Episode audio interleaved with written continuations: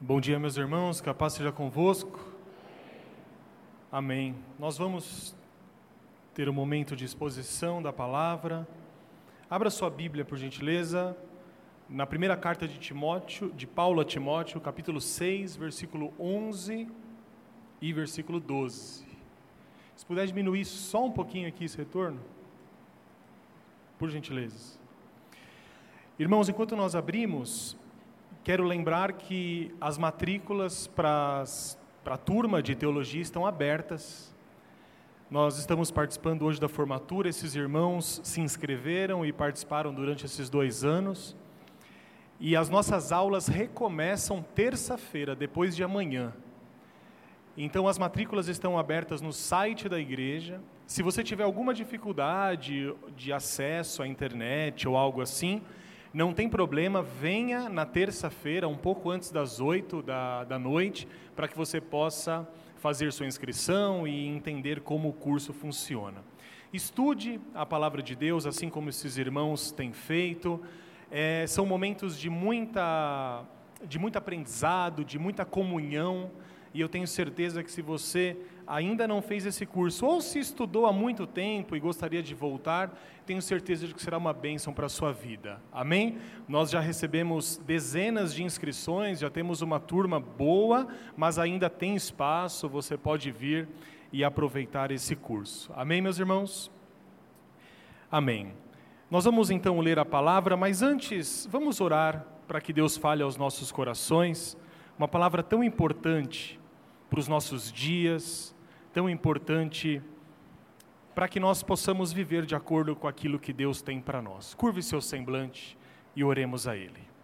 Pai amado, nós estamos diante da Sua palavra, Sua palavra que é verdade, a Sua palavra que não pode mentir, a palavra que transforma vidas, a palavra que vem e entra na nossa alma, Pai, como uma faca de dois gumes, capaz de separar as nossas medulas, o nosso espírito.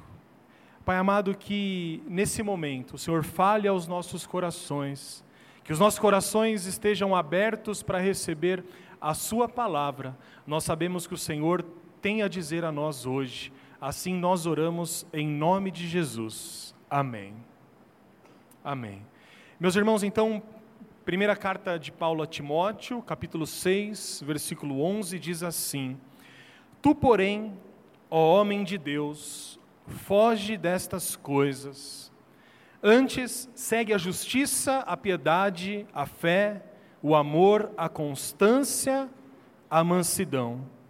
Combate o bom combate da fé, toma posse da vida eterna, para a qual também foste chamado e de que fizeste a boa confissão perante muitas testemunhas. Amém. Aqui, como nós bem conhecemos, o apóstolo Paulo, ele está fazendo algumas recomendações a Timóteo. Timóteo já havia se convertido há muitos anos aqui nesse momento. Ele tinha aprendido o evangelho de sua mãe, de sua avó, e tinha se tornado discípulo ou filho na fé do apóstolo Paulo. Então, o apóstolo Paulo tinha, em relação a Timóteo, é, afeto, espiritual, mas também pessoal. E nada melhor receber do que receber conselhos de quem te ama, não é verdade? Quando você passa por alguma situação difícil e busca conselho, é importante que essa pessoa que vá te aconselhar se preocupe com você. E o apóstolo Paulo tinha Timóteo, ele diz em outro momento, como filho do coração. E o apóstolo começa dizendo assim no versículo 11: Tu, porém.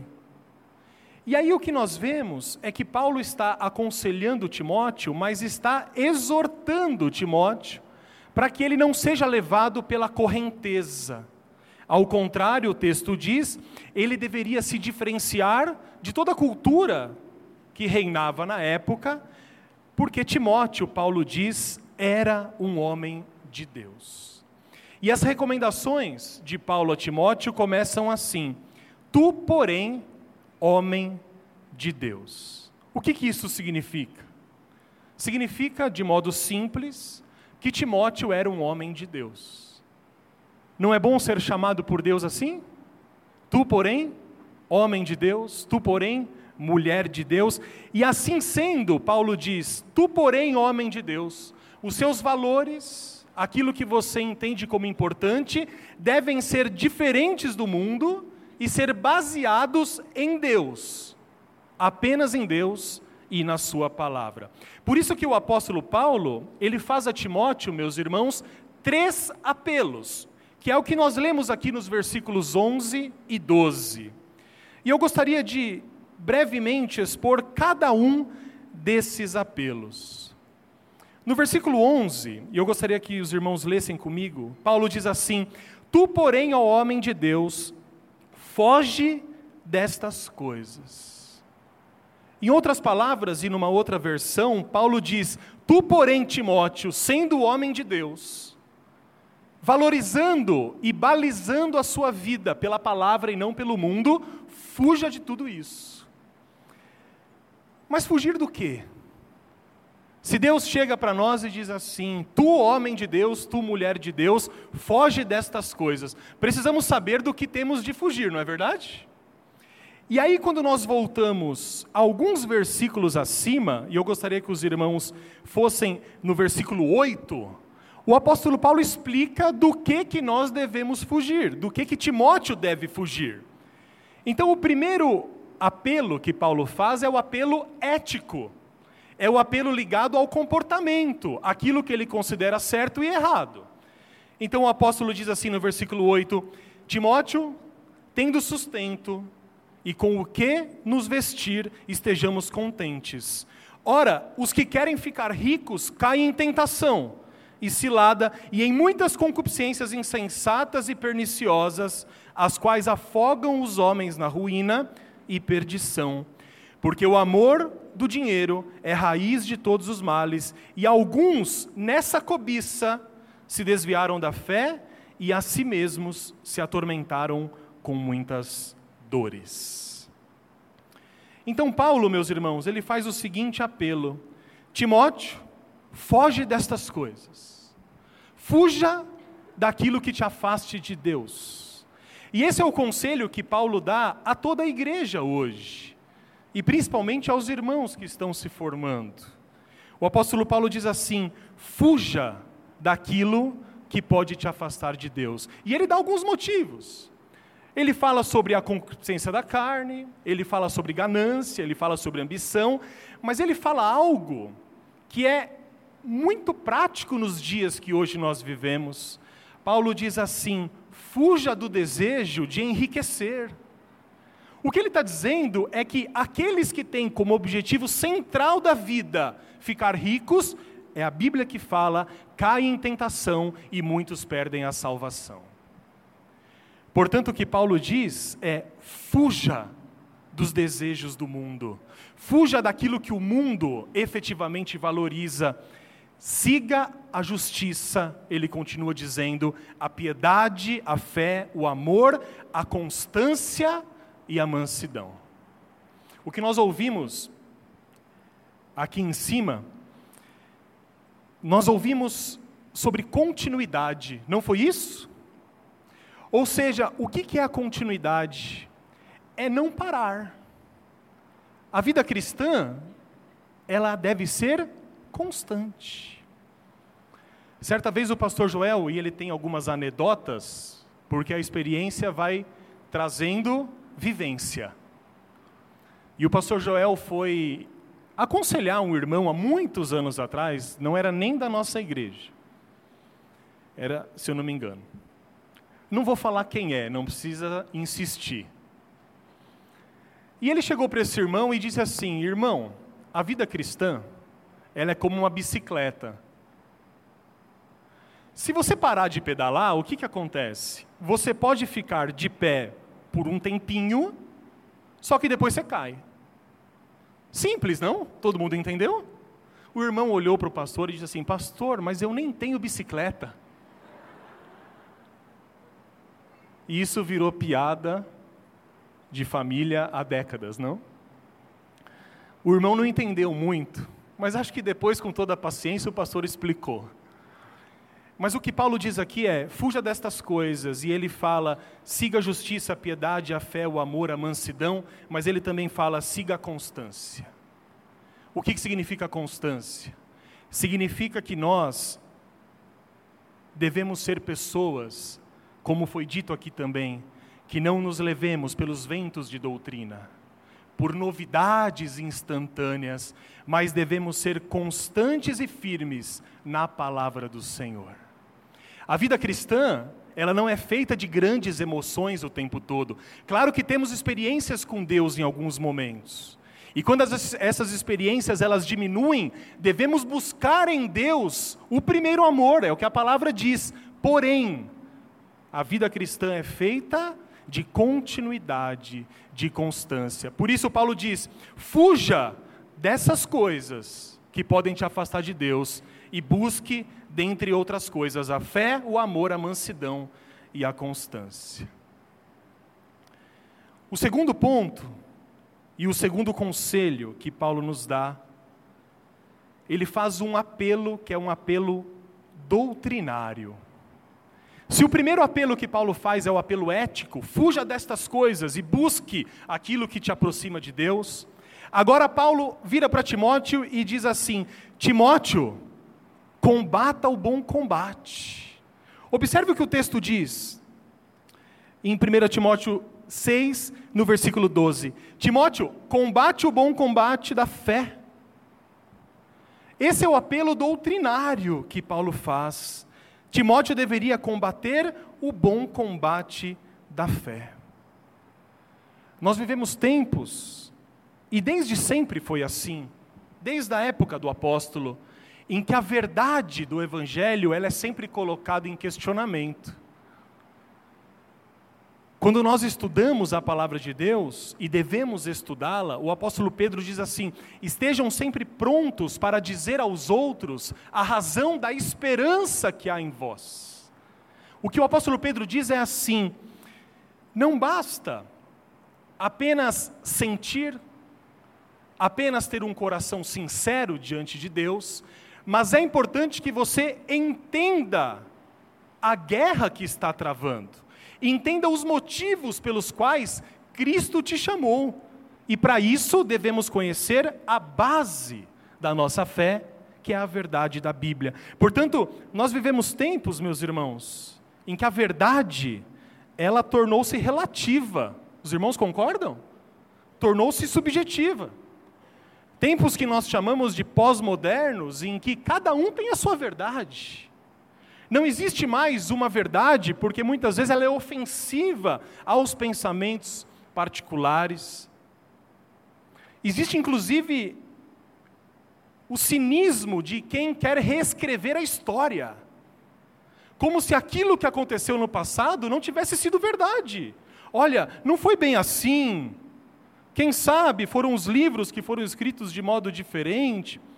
Claro, não sejamos inocentes. Toda a escrita da história, ela tem um lado, não há neutralidade. Mas o que nós podemos ver pela Bíblia é que Paulo se refere a uma verdade que sempre foi atacada e sempre será atacada. E Timóteo estava sendo atacado na sua verdade, naquilo que ele cria. Então Timóteo vira, Paulo vira para Timóteo e diz: Timóteo, não se esqueça, combata o bom combate da fé. E o que, que é o bom combate da fé? Paulo fala sobre a verdade e sobre o ensino. Tudo isso, meus irmãos, a fé, a verdade e o ensino. Paulo também usa a palavra depósito. Todos esses termos referem-se àquilo que nós devemos lutar, guardar e defender. Lutar o bom combate é lutar pela verdade a verdade que traz a glória de Deus e o bem-estar da igreja. Uma luta nunca é fácil. Ela sempre traz confrontos que nós não queremos ter, não é verdade? Você já teve que confrontar alguém quando essa pessoa está em erro? Ou confrontar alguém que não quer te ouvir? É desagradável. E quantas vezes lutar pela verdade não é algo que nós queremos porque traz desgaste, Mas o que Paulo diz a Timóteo é: Timóteo, lute o bom combate da fé, lute pela verdade, porque assim a glória de Deus é estabelecida e o bem-estar da igreja é assegurado. Então, se Timóteo recebe esses dois conselhos, primeiro o conselho ético, depois o conselho doutrinário, o apóstolo Paulo aqui, ele já fala num terceiro ponto e ele apela à sua experiência. Vivemos em época do novo, da novidade. O velho geralmente é descartado. E isso em todos os âmbitos, não? Se você completa 50 anos e fica desempregado, não há uma dificuldade maior de se recolocar no mercado de trabalho? E é interessante porque essa pessoa é a que tem mais experiência. Por que, que as pessoas não querem ficar velhas?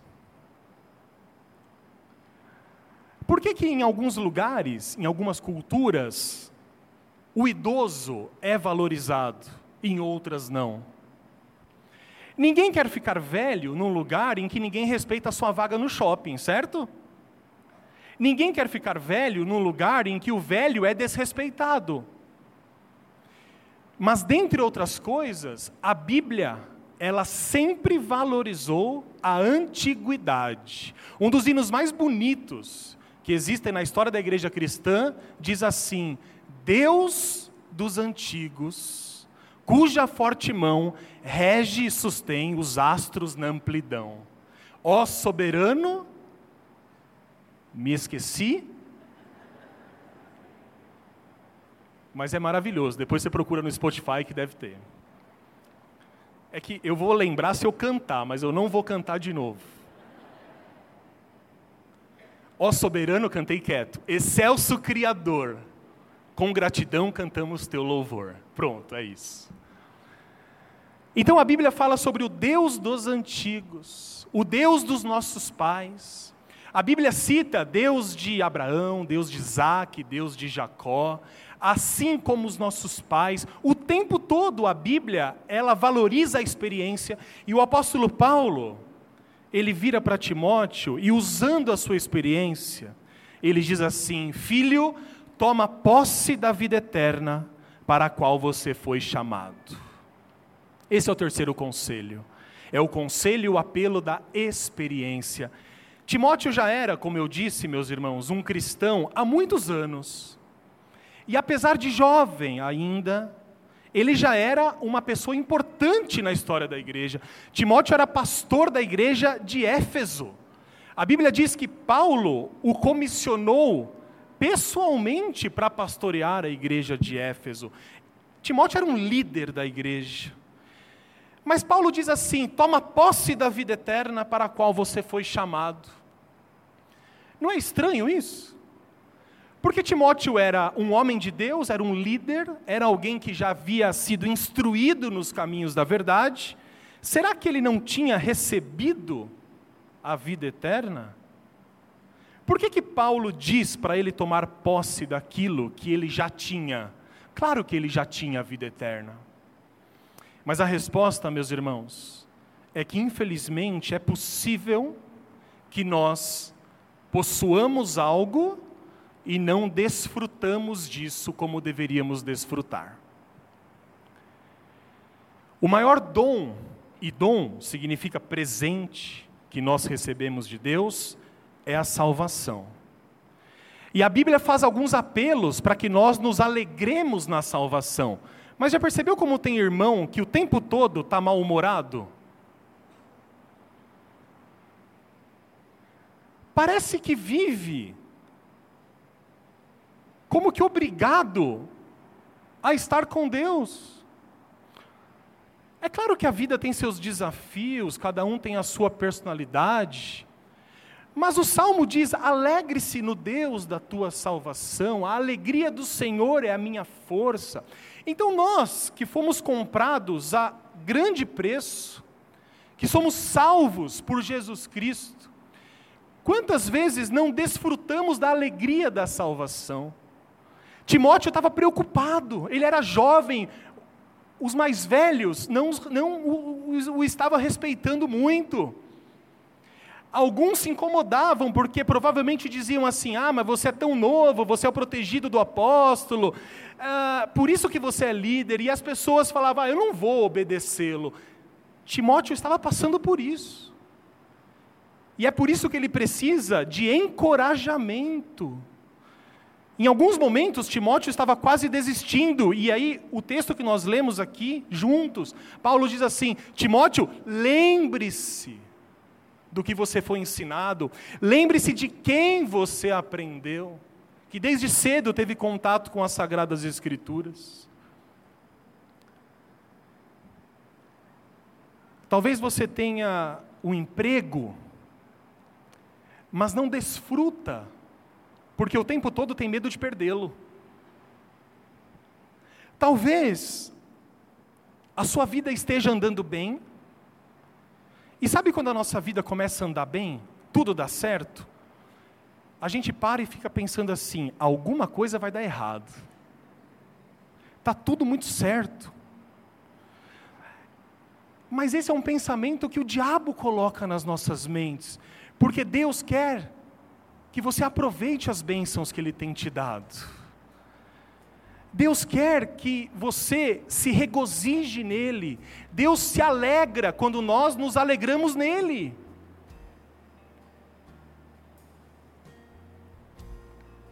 Quando nós pensamos na nossa salvação, o que o apóstolo Paulo aqui, de outro modo, ele espera é que nós tenhamos a alegria da segurança em Cristo Jesus. Por isso que ele diz a Timóteo: Timóteo, toma posse, toma posse da vida eterna, toma posse daquilo que você recebeu de Jesus Cristo.